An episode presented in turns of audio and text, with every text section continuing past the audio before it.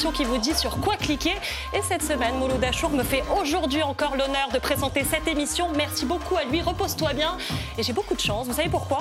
Parce que je suis entourée des meilleurs, mesdames, messieurs. Laurie Perret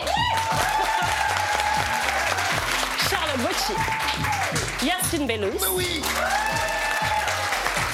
Merci beaucoup à tous les trois d'être avec moi. Et pour nous accompagner, on a encore plus de chance aujourd'hui puisqu'on est avec la chef étoilée Hélène Darroze. Comment ça va Hélène?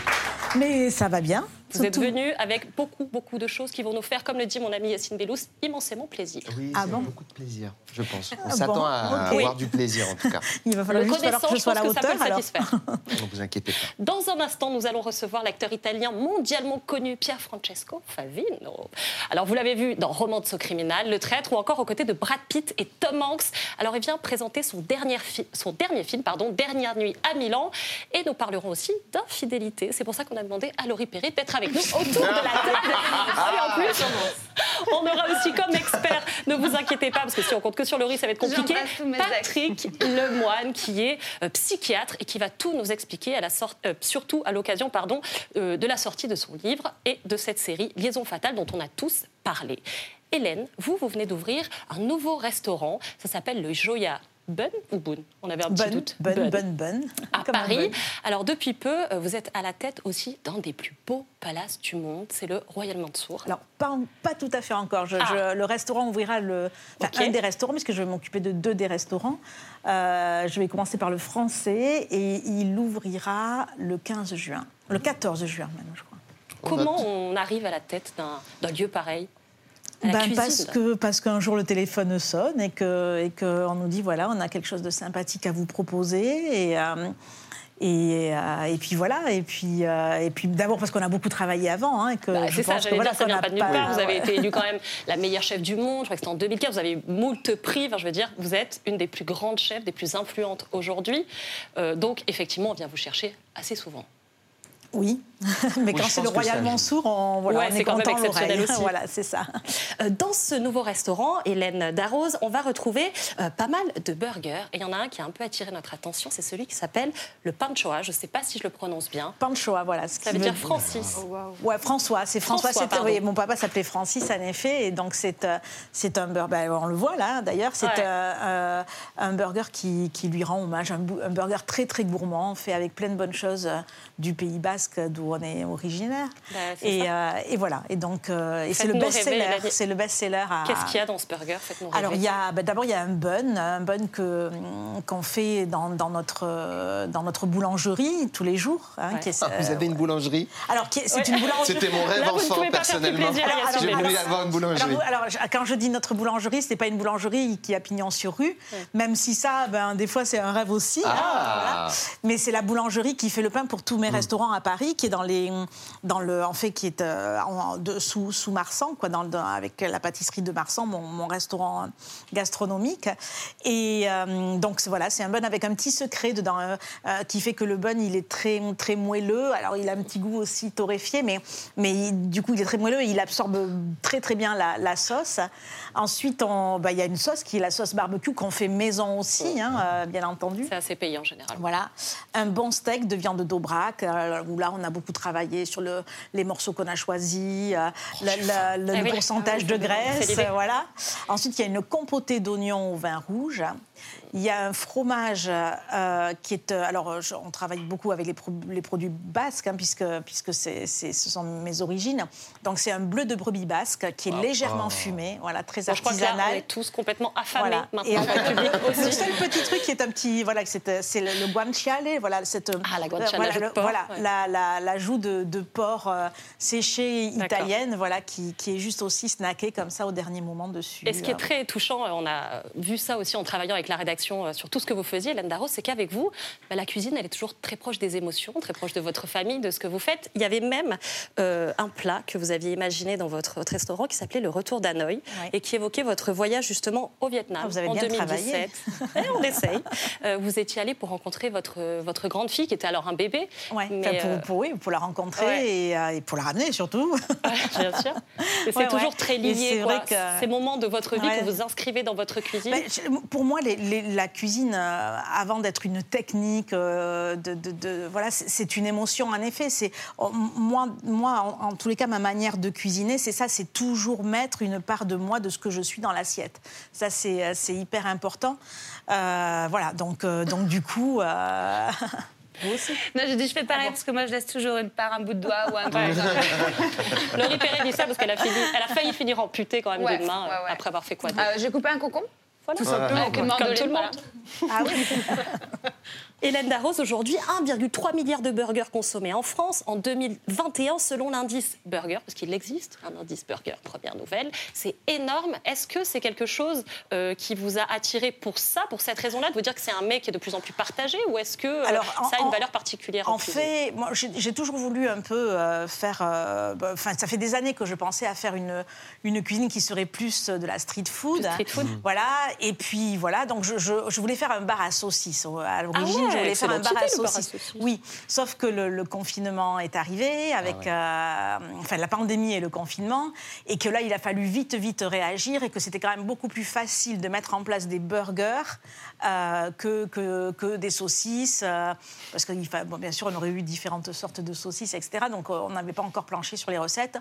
Là, voilà. Donc, du coup, euh, voilà. Et puis, comme ça a eu du succès, comme on s'est amusé à les faire, comme les clients nous les réclamaient, voilà, on a continué dans, dans- cette lignée-là. Et dans ce nouveau restaurant, Hélène Darroze, on a lu une phrase qui nous a un peu interpellés. Vous dites ce sera une ambiance festive et musicale autour de playlists ciblées. Donc on s'est demandé ce qu'écoutait Hélène Darroze. Et qu'est-ce qu'on pourrait entendre dans ces restos en tout cas? Et donc on va l'entendre ou... Non, je vous le ah, demande. Non Ben, ben, là, là, Non, vous allez la chanter. Ah ouais, d'accord. Là, là, on fait dans, dans ce restaurant-là. euh, ben, c'est- euh, on a voulu lui donner la configuration d'un diner américain. Ok. Euh, voilà, donc ça fait très diner américain. Enfin, je pense, tout le monde en tous les cas le, le ressent. Donc du coup, moi, j'ai j'ai voulu ben, du rock and roll, j'ai voulu du blues, j'ai voulu de la soul. Voilà, c'est c'est, c'est, j'ai j'ai voulu voilà quel- quel- des musiques qui nous ramenaient comme ça un peu à, à l'Amérique, euh, Aux États-Unis, États-Unis, à l'atmosphère, au diner mais un près peu des profonde, routes, quoi. Voilà, c'est ça. le voilà, côté road exactement, trip, euh. Le- le- le- on met la pièce dans le jukebox. Voilà, Voilà, exactement. Est-ce qu'il y a Voilà. des serveuses en roller ou pas? Ah, Ah, ça c'est tu une cherches du idée. boulot, hein. Laurie? C'est une idée. Chère Hélène. Darroze, tous les jours autour de cette table, on passe euh, l'actualité en revue. C'est la revue de clic.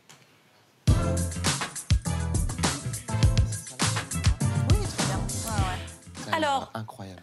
Hélène Darroze, euh, bah, des nouveaux mots sont entrés euh, aujourd'hui dans les éditions euh, 2024 du Petit Larousse et du Petit Robert. Ils viennent d'être dévoilés. Et Charlotte, eh ben, euh, tu voulais nous parler de certains de ces mots. Ouais, et ça montre bien euh, l'état de l'année qu'on vient de vivre. C'est à la fois très drôle et très inquiétant. Euh, on trouve les mots Instagrammable, métaverse, youtubeur, éco-anxiété, greenwashing, badé ou encore boboisé. Mais comme on apprend toujours mieux quand on joue, je vous propose de vous donner des mots et vous essayez de trouver euh, la définition. Ok. ok On aime bien. Parti, faut aller très vite. hein. Alors, avec plaisir. complosphère. À votre avis, c'est quoi? Euh, c'est une boule Mm. euh, remplie de complots. Non, ça Tiens, qui, qui tourne comme ça ouais, c'est ça. de- C'est presque ça, Yacine. C'est l'ensemble des personnes qui participent à la diffusion d'idées jugées complotistes sur Internet. Ça se tient. Il y a aussi le mot ghosté qui a fait son entrée dans le dictionnaire. Ah, ghosté Définition, Ah c'est tu connais les- Allez Je te laisse la faire. Euh, C'est quand tu es attaché à quelqu'un et que cette personne ne te répond plus. Exactement. Et bah exactement, c'est rompre soudainement. Le petit Ouais, Robert ah, devrait c'est faire ça. appel à toi. C'est ça, Ah ouais, ghosté d'accord. comme un fantôme. Ne ça vient du mec répondre. fantôme. Ouais, voilà, ça- oui, ça, ça j'avais Voilà, compris, terminé. mais je Plus savais pas que c'était rattaché. rattaché, Il y a euh. aussi, il y a aussi, est-ce que vous savez ce que c'est Je pense être en PLS. Oui, en position non, latérale de sécurité. Exactement. En position. Truc qui quoi. va pas, Ça veut- être en Latéral PL. de sécurité. Ouais, ça, Ah, ça veut dire vraiment qu'on ça est en... la journée d'appel à la défense. D'accord. Ah, C'est c'est c'est c'est à peu près ça, Pauline. C'est être à bout de force, se sentir mal. L'exemple du Larousse, ça m'a fait rire. C'est à l'annonce de sa note, ses parents étaient en PLS. Ah oui. Euh, a- C'est une belle C'est le vrai exemple. hein. Il y a aussi le mot nasser qui est rentré dans le dictionnaire. Alors ça, je l'ai pas. Nassé? Ouais. Euh, Ouais, je pense que c'est en rapport avec les manifestations. Ah. Exactement, Yacine. Eh oui. C'est vraiment dans l'actu, là, on est dans l'actu à fond. de Exactement. insupportable. C'est l'action d'encercler, de retenir des manifestants Ah, par un cordon. Donc voilà, on est vraiment là dans l'actu euh, dans l'actu pure et dure. Euh, Un mot, peut-être que vous connaissez, Kwakoubé. Quoi, quoi Allez Non, Je crois qu'il y en a qui connaissent dans le public. les gens s'insurgent, Quoi, Charlotte, tu dois leur le dire la vérité. Alors, vérité. rassurez-vous, rassurez-vous. Non, quoi c'est pas rentré dans le Bah, dictionnaire. C'est pas rentré dans le dictionnaire. pas le rentrer mais, moi, Ah, je, moi, mode. je trouve que c'est le mot de l'année. Je comprends pas pourquoi. Mais moi, Ça moi, me dit, inscrit. je l'ai entendu, mais je sais pas ce que ça veut dire. Est-ce que tu peux Mais ça n'a- il n'y l'expliquer a pas de définition. Ah bon, Il a- en fait, d'accord. ça n'a pas de définition. Moi, C'est vraiment le mot, euh, le mot que les, gamins disent à l'école. J'ai vu que ça venait de quoi? Coup A, coup B. Voilà. Bon, on va, on va dire que, on va dire que c'est ça. Ça ne justifie en rien euh, que c'est complètement insupportable. C'est c'est- c'est une mode. Ça va, ça va passer. C'est- en Moi, fait, c'est une, c'est une mode qui est beaucoup sur Internet, qui est beaucoup à l'école. Je pense que votre fille, elle vous en Mais a c'est- c'est- certainement c'est- parlé. doit être de là que je l'ai entendu. ouais. Et le dernier donc, mot, Charlotte pas- Et le dernier mot, donc il n'y a pas Kwakoubé, mais il y a Kébé, peut-être Hélène Ah oui. que vous connaissez. Ah non, ça ça, fait partie du domaine culinaire. C'est un plat. Donc c'est un nouveau mot aussi. C'est une préparation à base de viande hachée, de boulgour et d'épices, souvent sous forme de boulettes. C'est délicieux. Mais moi, je voulais vous dire que ma définition préférée et mon mot préféré, c'est la définition d'une clique, évidemment. Oh. Termine par de les deux. Merci beaucoup, Charlotte. Alors, Hélène, je ne sais pas si vous avez vu passer cette info, mais apparemment, la gastronomie française ne serait plus la meilleure du monde. Et c'est Yacine Bellous qui nous explique ça. Eh ben, c'est très grave. C'est très grave. euh, je suis désolé. En plus, vous êtes là. à Ça, chaque moi. année, on dit ça. Oh là ça- là, on nous Non, mais là, c'est inadmissible. C'est les États-Unis, c'est CNN. C'est les personnes qui habitent aux États-Unis. Euh, un classement CNN aurait dit que donc euh, la France était la troisième gastronomie. Et les deux de nous, alors en deux, il y a la Chine et au numéro un, c'est les Italiens. Écoutez, je pense que c'est la preuve que aux États-Unis, ils ont plus de papilles. C'est pas leur faute. Ils ont des problèmes gastriques, etc. Euh, moi, je ne mange plus un seul tiramisu euh, tant qu'on n'a pas réglé cette affaire. À moins qu'on ait un Italien super sympa d'ici la fin de l'émission, euh, qui vienne sur le plateau et avec lequel peut-être on va se rabibocher et qu'on arrive à être ex aequo. Ce serait Euh, compliqué. ce serait dingue, ce serait Ouais, fou d'avoir ça. Moi, j'arrête. Voilà. On, on espère croiser un Italien sympa. On n'est pas d'accord, c'est pas possible. Ah non, sinon c'est pas d'accord. Normalement, inadmissible. Et Yacine peut-être qu'on aura un dessert italien. on, on- on croise les doigts, peut-être. Peut-être que ça va Vraiment, je, je, enfin, je constate que tu t'es spécialisé quand même dans le complot gastro. Absolument. Et euh, moi, je, Tu fais partie de la je, complosphère. Il soulève je des fais gros partie de la sujets complosphère des gens qui ça. mangent énormément. Parce que je mange énormément. Donc, euh, Merci beaucoup, Merci à toi. Yacine. Alors, Hélène, on va vous présenter une star mondiale du cinéma. Il vient d'un pays où, là aussi, on adore la gastronomie et qu'on adore tout court. C'est sacré là-bas. Il fait partie des acteurs les plus connus d'Italie. Il a joué avec Tom Hanks, avec Brad Pitt. Pierre Francesco Favino sera bientôt à l'affiche du film Dernière nuit à Milan. Voici son portrait. Comme. C'est vrai que peut-être je suis né acteur. Avec près de 90 films à son compteur, Pier Francesco Favino fait partie de ces visages du cinéma que vous avez déjà croisés. Il terribile la sa? No. Ma È strano che non la sa perché lui sa sempre tutto. Il a enfilé de multiples costumes et s'est glissé dans toutes les peaux, car c'est un homme aux multiples talents. Une carrière commencée au théâtre d'abord, puis sur les plateaux de cinéma. L'acteur, de jouer, c'est une manière d'aller ailleurs et, et en même temps d'être de plus en plus soi-même. Vous l'avez vu chasser les zombies avec Brad Pitt, mais aussi lutter contre les forces du mal aux côtés de Tom Hanks. Welcome to Vatican City. Ernesto Olivetti. Récompensé pour son rôle de mafieux prêt à tout pour sauver sa peau dans le traître. Io sono stato e resto un uomo d'onore. Sono loro che hanno tradito gli ideali di Cosa Nostra. Per questo io non mi considero un pentito. Pier Francesco Favino revient aujourd'hui sur grand écran dans le rôle d'un flic. Per tutta la vita ho avuto l'ambizione di essere una persona onesta. Quels que soient les personnages qu'il incarne, on se dit que On va voir. Peut-être qu'un jour, ça va arriver aussi en France. Bonsoir. Bonsoir, Pierre Francesco Favino. On est trop heureux que vous soyez là sur ce plateau. On est honorés, on est ravis. On a vu ce film qu'on a adoré, Merci. Dernière nuit à Milan. Merci beaucoup. Je vous présente la chef Hélène Darroze, notre grande chef française, ainsi que toute l'équipe, Laurie, Charlotte et Yacine. Vous parlez hyper bien français. Non, non, je fais semblant. Je suis acteur, donc euh, non. On va essayer de faire cette interview en français. j'essaie pour respect, mais il y a Si- quelqu'un qui me traduit en ce moment. D'accord. Donc, euh, Ah ouais. Et on est bon, aussi je vais essayer. aider. Je m'excuse. Avec C'est- plaisir. Non, c'est mignon, c'est très charmant. Il est, il est déjà compris. Pierre Francesco Favino, vous êtes acteur. On vous a vu dans Juste un baiser, Le traître, Romanzo criminal, euh, Nostalgia, Padre Nostro, La nuit au musée, Angers Démon, World War Z, Rush. Et vous êtes à l'affiche de Dernière nuit à Milan, réalisé par Andrea Di Stefano. Ça sort le 7 juin au cinéma. Et c'est l'histoire d'un policier qui est censé passer sa dernière nuit de service avant sa retraite. Et c'est aussi le soir de son anniversaire. Sauf que les choses ne vont pas tout à fait se passer comme prévu. On regarde. Termino oggi 35 anni di onorato servizio nella Polizia di Stato. Un abbraccio affettuoso, Franco. Ci vogliamo bene? Lo considerano tutti un debole. Abbocca sempre a tutto. L'abbiamo scelto perché eravamo sicuri Cosa c'è nella valigetta? che non avrebbe reagito. Armato! Avevano detto che non avresti sparato. Chi ve l'ha detto?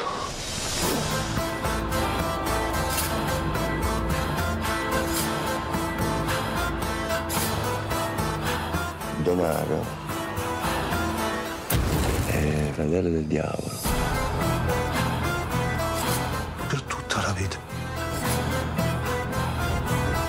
L'ambizione di essere una persona onesta.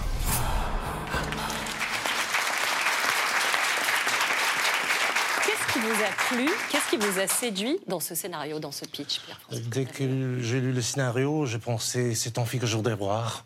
Donc euh, Andrea Di Stefano m'a envoyé le scénario, je pensais c'était super. Ça fait c'était longtemps qu'on faisait pas du, du polar et c'est un genre de film que j'aime beaucoup. Et j'aimais beaucoup le, les personnages tout ce qui se passait dans, dans l'histoire. Je, je pensais que c'était la, chance de rencontrer l'histoire d'un homme, ordinaire que se trouve euh, à passer quelque chose de plus grand de lui. Et, voilà, quand vu, quand j'ai vu le film, je pensais que, que, que Andrea Di Stefano était- avait réussi à faire ce, que, qu'il avait écrit. Et, surtout que le public a aimé le film en Italie. Je suis très, heureux que, que ça sort en France. Et, que, et j'espère que ça va vous plaire comme, comme, comme chez nous. Mais C'est comme ça que vous choisissez vos rôles? Si c'est des films que vous aimeriez voir, vous y allez Sinon. Oui, normalement, quand je, quand je lis, c'est, c'est- c'est- je- si je n'ai pas le temps de, pardonnez-moi, de manger ou, de- ou de- de- de- d'avoir des distractions, On va vous ou de regarder ça. la- la- la- la- le portable ou tout ça, ça veut dire que, que j'avais envie de voir comment l'histoire terminé, qu'est-ce que s'est passé. Et donc, euh, je pensais, si on, si, on, peut réussir à faire un film comme ça, ça, ça peut devenir quelque chose d'in- d'intéressant et de, super. Apparemment, ça, c'est, ça, se- Ça le cas. Ça l'est, nous on le dit. Euh, ce personnage qu'il a de génial aussi et de d'assez ambivalent, c'est que il essaie quand même de maintenir sa propre morale, de maintenir son éthique dans un univers où partout autour de lui, tous ses collègues, le monde entier semble complètement euh, complètement corrompu en réalité. Alors peut-être que je tire un peu, euh, voilà, je suis un peu tiré par les cheveux, mais est-ce que euh, vous aussi, ça vous est arrivé ce genre de situation? Est-ce que c'est euh, en quelque point semblable à des situations que vous avez pu vivre vous dans l'univers du cinéma ou dans votre vie? Hmm, pas comme ça. Pas comme ça. Et Oui, voilà, il faut je- préciser qu'effectivement, avec- ça se tire dessus. Oui, mais, mais je partage avec lui euh, une idée d'honnêteté de travail, une idée, de, une idée de, de passion du travail. Mais là, on parle de quelqu'un, franchement, qui, qui, qui, qui fait une vie tout à, tout à fait différente de la mienne, par rapport à la mienne. On parle des, des, des, des- flics, on parle des gens qui, euh, après 35 ans de carrière, gagnent 1800 euros chez nous.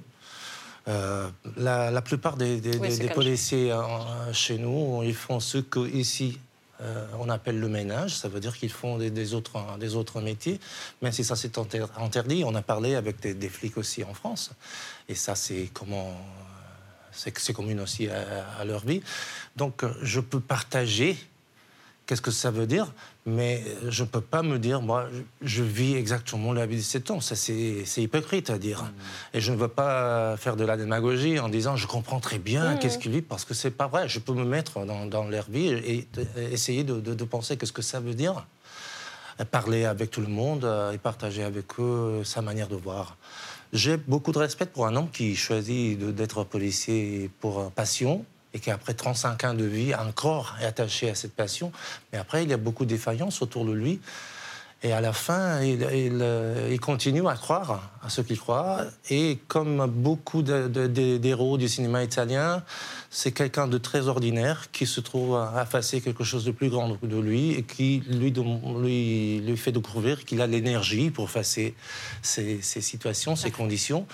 Mais ce n'est pas l'héros euh, du polar euh, classique. Et c'est ça qui m'a plu beaucoup. Ça veut dire que j'espère que quelqu'un qui est assis dans les fauteuils du cinéma peut dire voilà, c'est moi là sur l'écran. Oui, c'en est Et c'est ce qui rend le personnage assez irrésistible. Allez voir Dernière nuit à Milan, ça sort le 7 juin. Pier Francesco Favino, vous vous êtes né à Rome en 1959. Vous avez trois grandes sœurs. Euh, votre père était courtier, votre maman femme au foyer. Et il voulait que vous deveniez avocat ou alors homme d'affaires, paraît-il.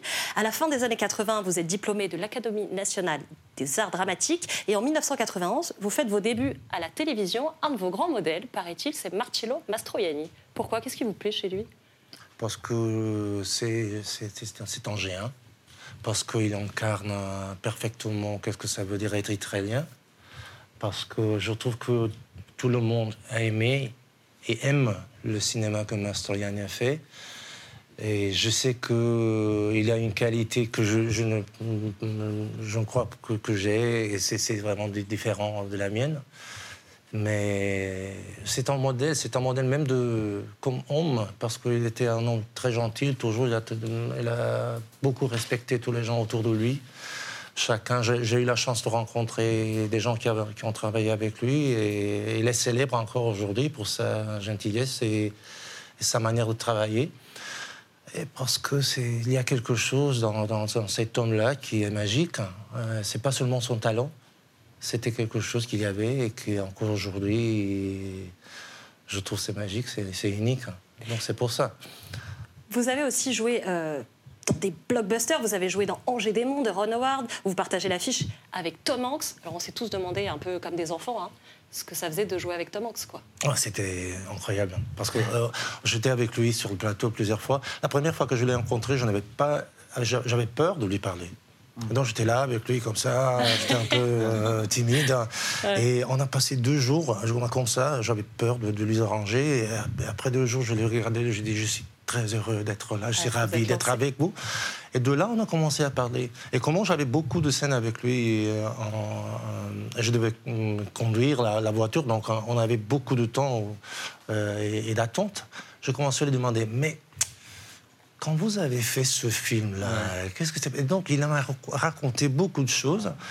Je l'ai rencontré l'année passée à Cannes et on a encore une, une relation personnelle. Euh, la première fois que j'étais à Los Angeles, on a, on a tourné en Italie à Los Angeles. Et dès qu'on est arrivé à Los Angeles, Ron Howard et lui, ils m'ont ils m'ont invité à manger tout ensemble. C'était ma- mon premier nuit, Wow. première nuit à, à- Los Angeles. J'étais seul, là, ma femme n'était pas avec moi. Et ça, c'est pour dire euh, la qualité des hommes. Je parle de lui, je parle de Ron Howard, donc je, je- je- je sais que c'était un privilège, pas seulement partager avec lui le plateau, mais avoir la chance de travailler avec euh, quelqu'un qui est devenu un modèle pour moi. Pas seulement pour son talent, mais pour- l'humanité. Il y a quelque chose qui vous énerve, Pier Francesco Favino, du coup nous aussi. Euh, c'est les clichés des Italiens au cinéma. Le fait qu'il y ait souvent des rôles d'Italiens assez archétypaux, assez clichés. Ça vous est déjà arrivé? On vous en propose souvent?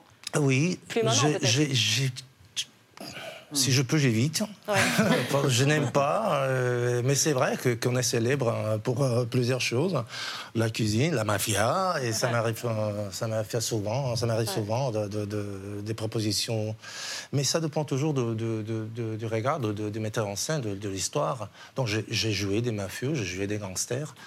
Euh, parfois, il faut aussi rigoler un peu sur nous, mais j'essaie de ne pas faire des clichés parce que j'ai un peu plus de respect pour, la, pour, pour ma culture. Et, et j'espère aussi d'avoir la chance de donner une image de mon pays qui est un peu différent et un peu plus bah, euh, décalé. Vous êtes mon italien préféré maintenant, ça y est. Ouais. Parce Ça que euh, vous rendez, à chaque fois qu'on vous pose une question sur quelqu'un, vous lui rendez hommage et puis vous nous faites un grand honneur Bah, de parler notre langue aussi bien. Quoi. Vous avez dit démagogie quand même. Donc, euh, Vous parlez mieux français que moi. Merci beaucoup. En tout cas, j'adore la cuisine française. Alors, justement, Hélène je pense que qu'on ne mérite pas le premier, mais c'est... Non, égalité, égalité, Hélène, vous êtes égalité, égalité, avec des égalité, burgers et des desserts qui sont à la carte de votre nouveau restaurant. Ah. Alors, qu'est-ce que c'est, Hélène C'est quoi ces burgers? De quoi il s'agit? Et ben là, on est sur le, on est sur le panchoa, euh, Je crois que voilà, qui est un peu moins chaud que- qu'il devrait l'être, mais euh, voilà, on est sur celui qu'on a vu tout à l'heure, le panchoa, et, euh, et voilà. Pierre Francesco, vous voulez goûter? Je Bah, suis ils doivent plus être curieux froids. de ça. Mais ça, bah, ça vous connaissez. Ah, c'est pour ça que je dis. Mais oui, Ah. voilà. Il me semble que c'est un dessert italien. Voilà, exactement. Que- comment ça s'appelle? Maritozzo. Maritozzo. Maritozzo. Moi, je dis pas avec l'accent. Mais... Tu veux goûter la même chose que ma nouvelle amie Ouais, je dis Maritozzo. mais- Il y a quoi dedans Alors, il y a une crème montée au sucre muscovado et dans celui-là, une pâte à tartiner euh, euh, chocolat noisette et dans l'autre, une, euh, une compotée aux agrumes. Waouh, Ouais, quel chocolat talent noisette. Pierre Francesco Favino, euh, vous adorez cuisiner et vous avez même participé à une émission en Italie où euh, bah, vous reproduisiez euh, les plats d'un chef étoilé. Euh, Oui, Carlo Cracco. Hélène, oui vous le prendriez dans votre, euh, dans votre cuisine, à Pierre Francesco Favino Non, Il après ça, si, non. si, si, si, si, la- si- Non, si non. jouait le rôle de Carlo Cracco, oui, hein, parce que aussi bien. euh, C'est ouais. une invitation. Merci beaucoup en tout cas. Merci Pierre euh, Francesco Favino. Dernière nuit à Milan, ça sort le 7 juin au cinéma. Euh, vous revenez nous voir quand vous voulez. Vous nous faites plaisir. Vous revenez quand vous voulez. Et avant de partir, je vous conseille d'aller faire un tour quand même dans les restaurants d'Hélène Darroze. Comme ça, vous ne serez pas déçus. Avec plaisir. Normalement, ça devrait, ça devrait vous plaire. Merci. beaucoup Merci en tout cas d'avoir été avec nous.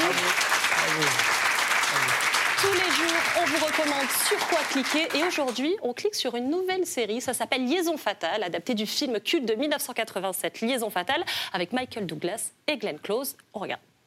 Et donc, qu'est-ce qui se passerait? Rien du tout? Ou alors... euh, quelque chose Thriller érotique culte Liaison fatale revient 36 ans après sur nos écrans. Réécriture moderne du film d'Adrian Lyne réunissant Glenn Close et Michael Douglas. Je me demandais pourquoi tous les hommes intéressants étaient mariés. La série en 8 épisodes explore l'engrenage de l'attirance physique et de la séduction, menant à la liaison extra-conjugale. C'était génial. Ouais, c'était vraiment génial. Dans cette nouvelle version, Joshua Jackson incarne le personnage de Dan Gallagher, un procureur brillant, marié et père de famille, qui va se laisser séduire puis anéantir par Alex Forrest. Trois minutes après avoir tiré ton coup, t'es déjà habillé. Quoi? Non. Pour lui, c'est une aventure sans lendemain, mais elle insiste, le harcèle et pourrait compromettre sa carrière bien engagée. Si tu étais quelqu'un d'autre, je te dirais de faire super gaffe, mais tu n'es pas quelqu'un d'autre. Une relation qui se transforme en cauchemar, avec une maîtresse à la personnalité complexe et menaçante. Jusqu'où va mener cette liaison fatale? Je n'ai pas tué cette femme. La série ne cesse de multiplier les points de vue et livre un récit qui veut questionner l'infidélité, mais aussi ses origines, ses effets, les relations toxiques et l'amitié. Les pulsions irréfrénables ne peuvent être réfrénées. Bonsoir Patrick Lemoine. Bonsoir, Pauline. Merci beaucoup d'être avec nous. Vous êtes psychiatre, docteur en neurosciences. Euh, vous êtes l'auteur euh, d'un livre dont le titre nous plaît beaucoup. Et la fidélité, bordel, aux éditions Albin Michel. Alors on aime beaucoup ce titre parce qu'il sonne un peu comme une révolte en fait. Pourquoi la fidélité ça ne marche pas? Pourquoi on... pourquoi c'est plus une valeur euh, cardinale quoi? Alors, que ça marche pas, c'est quand même aller vite en besogne. J'exagère, ok. Oui, un tout petit peu. Il faut savoir de quelle fidélité on parle. Est-ce qu'on parle de la fidélité sexuelle, l'exclusivité, On ou parle est-ce de qu'on ça, parle Patrick. Eh bien non. On va parler de la fidélité au contrat de départ. Parce qu'on vit une époque incroyable où on peut être euh, monogame, polygame, polyamoureux, on peut être gay, lesbienne, etc. Alors justement, comment se fait-il qu'à une époque où euh, on peut tout être, il y a encore de l'infidélité? Parce que on définit mal la fidélité et l'infidélité. Être fidèle au contrat qu'on a passé au départ, c'est parfait. Donc si quelqu'un euh, s'unit avec quelqu'un d'autre et dit ben, je te permets d'avoir plusieurs partenaires, que tout est clair dès le départ, on est fidèle au contrat. Et Donc si ça on devait donner une définition de la fidélité, qu'est-ce que c'est qu'être fidèle? Respecter le contrat. Mais souvent, le contrat, c'est le même quand même quand on se met en couple. Souvent, il y a du sous-texte. C'est se dire, je vais t'avoir ailleurs. Quoi. C'est jamais. alors, euh, je sais quoi d'entrée de jeu, quoi. Je, je sais qu'à Paris, on est un peu en retard par rapport à la province, mais Ça bâche. Petite balle. D'accord. L'infidélité, Patrick Lebon, c'est la première cause de divorce en France. C'est vrai. Pourquoi? C'est vrai, ben, je, je suis entre autres thérapeute de couple, et c'est vrai que c'est très souvent la, la cause des ruptures, avec des humiliations, avec des désespoirs, avec des scènes épouvantables, et qu'effectivement, euh, là, on peut moins rire. Euh, et, a- et chaque fois, la question aussi d'un patient qui va me dire hier soir, il y avait euh, une fête, j'avais un peu trop bu, j'ai donné un coup de canif dans le contrat, dois-je l'avouer? Dans le contrat. Oui, cette Et expression. là, un peu ma réponse est toujours la même. Qu'est-ce que le contrat? Si vous aimez votre femme et que c'était juste euh, une passade, On dit rien, c'est ça. ne dites rien. On est sûr de ça, Patrick? Mais absolument, je suis sûr. Il a raison quand même. Moi, je suis pas de cette école. Non, mais si, si, parce que si, à quoi ça sert de le dire? Vous faites du mal à l'autre et vous faites juste, vous vous déculpabilisez, vous faites du bien à vous. Alors je dis toujours, ne dites rien et ce sera votre punition, votre honte. Est-ce qu'on la supporte moins qu'avant, l'infidélité? Non, ça a toujours été. C'est pareil? Ça a toujours été, oui. Enfin, oui non. Euh, juste, faut pas oublier que c'est quand même une, euh, la fidélité des femmes, euh, enfin, exigée par les femmes pour les hommes, c'est un truc tout à fait nouveau. Puisque jusqu'au début du XXe siècle, les hommes, ils allaient au bordel, c'était tout à fait normal, Mm. c'était admis. Les femmes n'avaient absolument pas le droit d'avoir un orgasme, c'était extrêmement mal élevé. Il y avait que les maîtresses et les professionnels qui avaient le droit d'avoir des orgasmes. Et euh, donc, un mec fidèle, c'était une espèce d'ovni, c'était complètement étranger. Ça veut dire qu'il y avait des simulations de pas d'orgasme. Aujourd'hui, c'est simulation d'orgasme. Il y avait des simulations de je le monde est m'ennuie énormément. C'est exactement, c'est fou. C'est exactement ça. Mais regardez un roman que sûrement Pauline vous lisez, qui est sur votre livre de chevet, qui est La Princesse de Clèves. Oui, bah si, quand même, c'est magnifique. Je- je l'ai lu. Et quand le prince de Clèves déclare son amour à son épouse, elle est sidérée. Parce que l'amour ne fait pas partie du contrat de mariage à l'époque. Mm. C'est très récent aussi. L'amour prénuptial est une invention récente, occidentale, du XXe siècle. Avant, l'amour était au mieux post-nuptial, où c'était juste un truc pour faire des enfants. Alors, ça je- veut dire qu'on se ment, quoi. Ça marchera pas, finalement. Ah non, non, ça marchait très bien. C'était un autre système. Ça marchait très bien. Mais je veux dire, aujourd'hui, exiger de l'amour, Et les exiger la femmes, fidélité, les femmes de euh, l'époque, elles pouvaient être infidèles, mais après la ménopause. Parce que le problème, l'obsession des mâles, que ce soit les insectes, ça vaut les reptiles, les mammifères, les oiseaux, les mâles veulent que les petits soient deux. C'est leur obsession permanente. Et ça, c'est Euh, quelque chose d'intéressant que vous dites dans votre livre, c'est que justement, la fidélité n'est pas le monopole des êtres humains. Ah oui. Il y a une fidélité dans d'autres espèces pour effectivement préserver l'évolution de l'espèce. C'est ça, ça, c'est un truc de mâle imposé aux femelles. Euh, Voilà, maintenant, on est à au peu près courant. tout. Alors, sauf dans les sociétés matriarcales, par exemple chez les hyènes, là, c'est c'est les femelles. Ah, puis je ça peux fait vous dire trop que, que c'est du lourd. hein. Et donc, les, les mecs, ils n'ont pas intérêt à aller voir ailleurs. Mais c'est quand même une exception.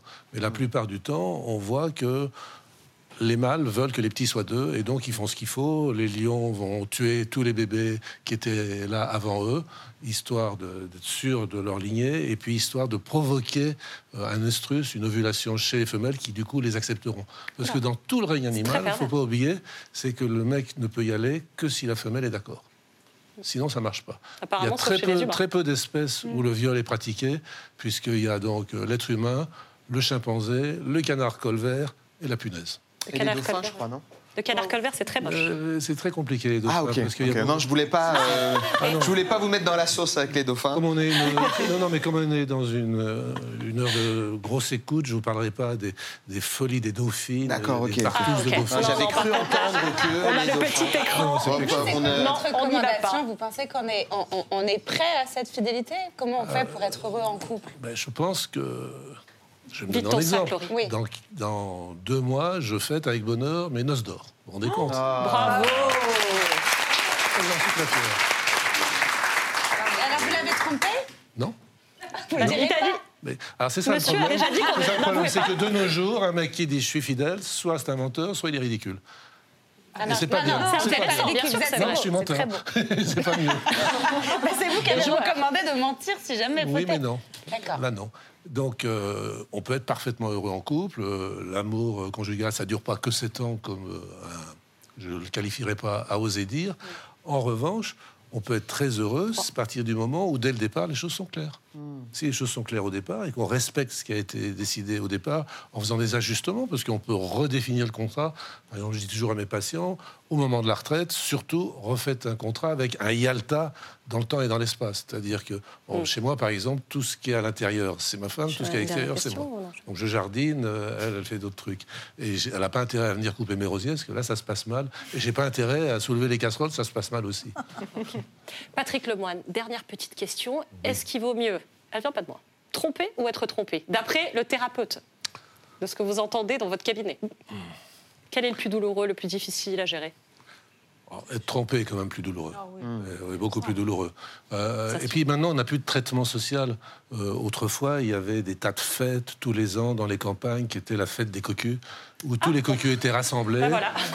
À tout moment, On on, leur mettait un chapeau forcément avec des grandes cornes et ils étaient sur un âne euh, à l'envers. Ils regardaient vers l'arrière. Et tout le village rigolait, se moquait, puis tout le monde rigolait. qu'on fasse plus cette fête, moi je Eh trouve. ben, finalement, bien oui. que Il y a, il y a un ça village devait où être ça existe. difficile, non Il y a encore un village où ça existe quand même, où il y a un tribunal des cocus Oh. qui juge chaque cocu, qui leur inflige des punitions. Et c'est- c'est- bon, ça, ça picole bien et ça, Ah. ça rigole bien. C'est genre. On va avoir un peu de second degré. Merci beaucoup Patrick Lemoine. Et dans cette émission, ben, on est là pour vous aider à choisir quoi regarder, lire, écouter, bref, tout ce sur quoi il faut cliquer. C'est le CQFC. Mieux qu'un algorithme, la rédac de Click vous dit sur quoi cliquer. On commence par cliquer sur Swarm, disponible sur Prime. Après le succès d'Atlanta, le prolifique Donald Glover, qui enchaîne les projets entre la musique et le cinéma, revient avec une nouvelle série déjantée. Écrite avec la fille de Barack Obama, la série suit l'histoire de Dre, une jeune femme obsédée par une star du RB. Une obsession qui va pousser la jeune femme dans un road trip semé d'embûches et de cadavres. You got a spare in the trunk. No! Damn, you got a dead body in there or something? Autre série, autre ambiance, on clique sur la nouvelle série à succès sur Netflix, The Diplomat.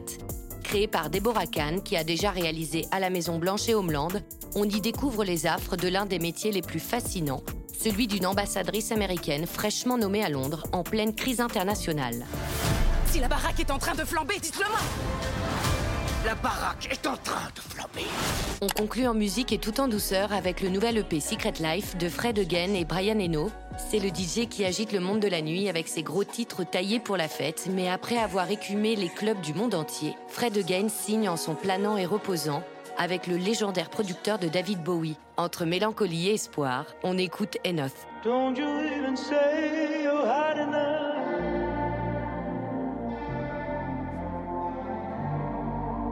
C'est déjà fini, mais on se retrouve demain pour un nouveau CQFC. Merci beaucoup. Merci mille fois Hélène Darroze d'avoir été avec nous. On était trop heureux de vous avoir avec Eh nous ben, sur ce plateau. Merci pour la bonne humeur, merci pour les burgers dont on va aller se délecter euh, dans les coulisses. Merci à vous tous. Merci beaucoup Patrick Lemoine. Euh, votre livre Et la fidélité, bordel, dont on aime tant le titre, est disponible aux éditions Albert Michel. Merci beaucoup Charlotte. Merci Mallory. J'espère que tu pars avec des petites choses dans ta besace. Le, le livre et burger. Ok, ça va. Merci beaucoup Yacine, merci au public d'être venu assister à cette émission. Vous avez été géniaux. Merci aux équipes de Click et de Canal+, bien sûr, pour la confiance. Et on embrasse notre Mouloud Achour. À demain